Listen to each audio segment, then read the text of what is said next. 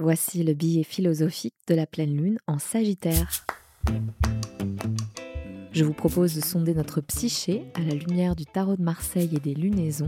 Voici une respiration à la fois philosophique et spirituelle pour garder un œil lucide et aiguisé sur nos mouvements intérieurs. Cette pleine lune est plutôt optimiste. Dans le signe du Sagittaire, elle nous apporte force, elle nous invite à viser loin, à regarder grand, à rêver grand et surtout à avoir confiance en soi, à dépasser ses peurs. Le signe du Sagittaire, c'est vraiment le signe audacieux par excellence qui agit sous le coup de l'idéalisme. Et comme vous le savez, chaque signe astrologique draine pas mal de mythes, pas mal de, de, symboles aussi.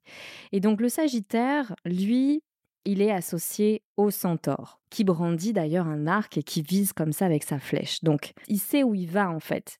Pourquoi il est opposé au Gémeaux? Parce que le Gémeaux a tendance à s'éparpiller. Il est euh, beaucoup dans la communication, il peut être mondain et euh, voilà, il est, c'est, un petit papillon le Gémeaux, alors que le Sagittaire, lui, va être, va aller droit au but. Tout d'abord, le centaure, c'est une figure hybride qui vient de la mythologie grecque et qui représente une figure mi-cheval, mi-humaine. Dans la mythologie grecque, il porte en lui une ambivalence parce que c'est à la fois un être très primitif, qui a des instincts euh, destructeurs, guerriers, monstrueux aussi parce qu'il est mi-homme, mi-animal. Et en même temps, c'est aussi une figure très sage, il faut savoir que c'est Chiron, qui est un centaure, qui a élevé Jason et Achille, qui sont deux héros de la mythologie grecque, et qui avait une connaissance très précise des plantes médicinales. Donc le Sagittaire, c'est un signe d'envergure, qui voit grand, large, beau. Il est associé à la planète Jupiter, qui est la planète la plus grosse de notre système solaire. C'est un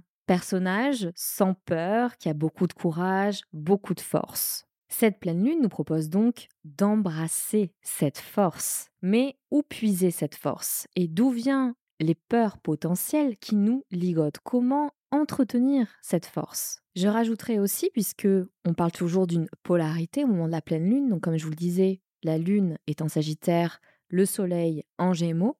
Le Gémeaux, lui, a cette faculté à être dans le moment présent, à s'intéresser à beaucoup, beaucoup de choses. Le Sagittaire, lui, comme je vous le disais, il vise loin, il a un idéalisme certain, ce qui fait que bon, bah, il a un côté un peu plus, peut-être un peu plus austère parfois que le Gémeaux, mais en même temps, il se fiche de tout ce que les autres pensent. Cette pleine lune nous invite donc à harmoniser nos peurs tout en y mettant un peu de légèreté et en papillonnant comme ça à travers des rencontres, essayer d'y puiser des clés aussi. Cher Tarot, qu'avons-nous à apprendre de cette pleine lune en Sagittaire? J'aime beaucoup ce tirage. Déjà parce qu'il y a deux lames majeures et les lames majeures parlent tout de suite à notre à l'inconscient collectif et donc à notre inconscient à nous.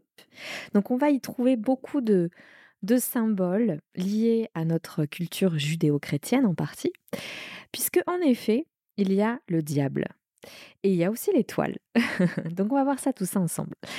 Tout d'abord, j'ai associé deux lames. D'un côté, l'étoile et le 2 de bâton, et de l'autre, le diable, le 10 d'épée et le 9 d'épée. C'est vrai que le, diable avec les deux lames mineures d'épée, bon, ça peut paraître lourd comme message, mais en même temps, c'est tellement intéressant.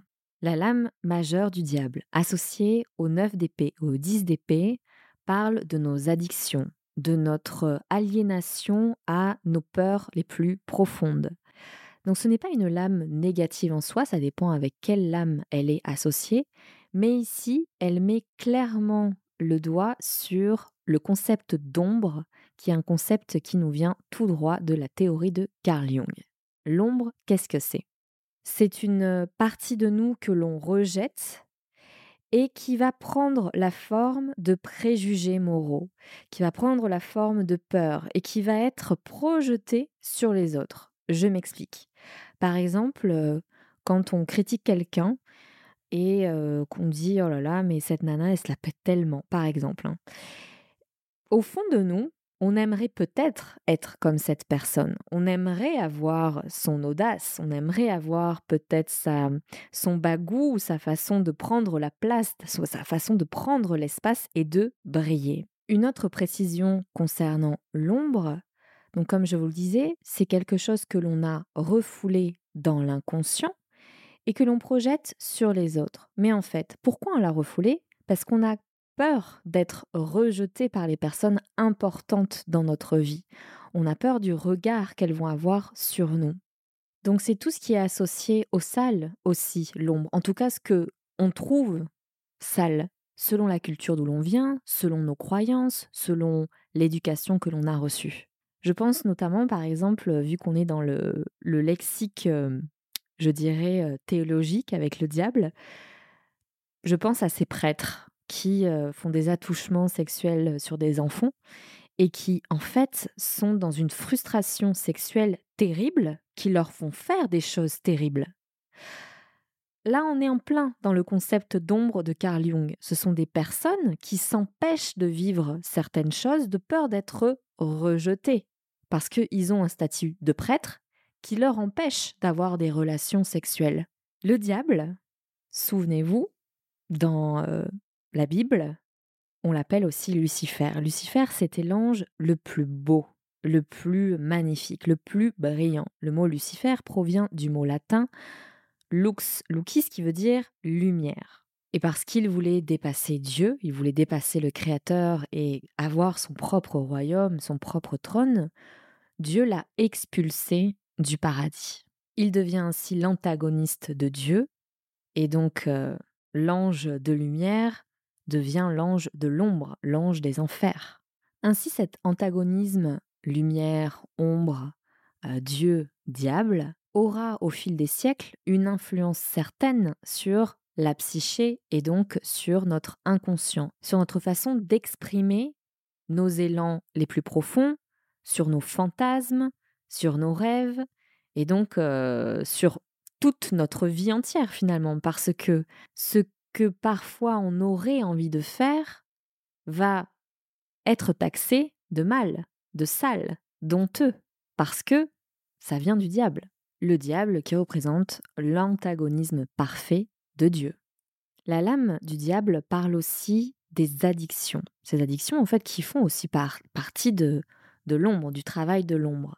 Par exemple, une personne qui a besoin de boire, de beaucoup boire quand elle sort en boîte, ou carrément de prendre des drogues, pourquoi le fait-elle? Souvent, c'est parce que ça va l'aider en fait à se désinhiber et à passer entre guillemets un bon moment. Si on se pose la question du pourquoi elle a besoin de se droguer, pourquoi elle a besoin de ces substances pour vraiment trouver une forme de liberté, une forme d'aisance? Qu'est-ce qui l'empêche d'être dans un état normal, sans substance, et qui euh, lui permettrait de passer un bon moment, quand bien même. Est-ce qu'il y aurait de la culpabilité? Est-ce qu'il y aurait hmm, de la tristesse? Est-ce que cela lui permet d'oublier quelque chose? Donc en fait, le travail de l'ombre implique aussi de comprendre les systèmes, les schémas sous-jacents à nos comportements, à nos choix, à nos prises de décision. L'ombre, ce n'est pas quelque chose qu'on devine de prime abord, puisque le, concept d'ombre, l'archétype d'ailleurs, c'est un archétype, se trouve dans l'inconscient. Donc c'est quelque chose qui n'est pas conscient, dont on n'a pas conscience. Donc c'est seulement par un travail d'introspection qu'on va pouvoir déceler ces schémas sous-jacents. Pour, euh, à l'occasion de cette pleine lune, posez-vous la question qu'est-ce que vous n'osez pas faire? Qu'est-ce qui vous paralyse et que vous aimeriez énormément faire et que vous vous jalousez un petit peu ces personnes qui osent le faire Qu'est-ce que vous censurez de vous et qui provoque en vous des frustrations? La suite du tirage est un peu plus lumineuse, quoique vous avez bien compris, sans ombre, il n'y a pas de lumière possible. Donc tout est bon à prendre. Mais l'étoile, c'est vrai qu'elle est un peu plus légère que le diable. Cette lame majeure pourrait être résumée en une seule phrase, c'est être né sous une bonne étoile. L'étoile apporte la chance dans un tirage, elle est très prospère, généreuse. Néanmoins, il y a une petite nuance à apporter. En effet, sur cette lame, on voit une femme nue qui est agenouillée au bord d'un étang, en tout cas d'un point d'eau, et elle a dans la main, dans les deux mains, deux jarres. Une jarre qu'elle verse dans l'étang, dans le point d'eau, et l'autre jarre qu'elle verse sur la terre.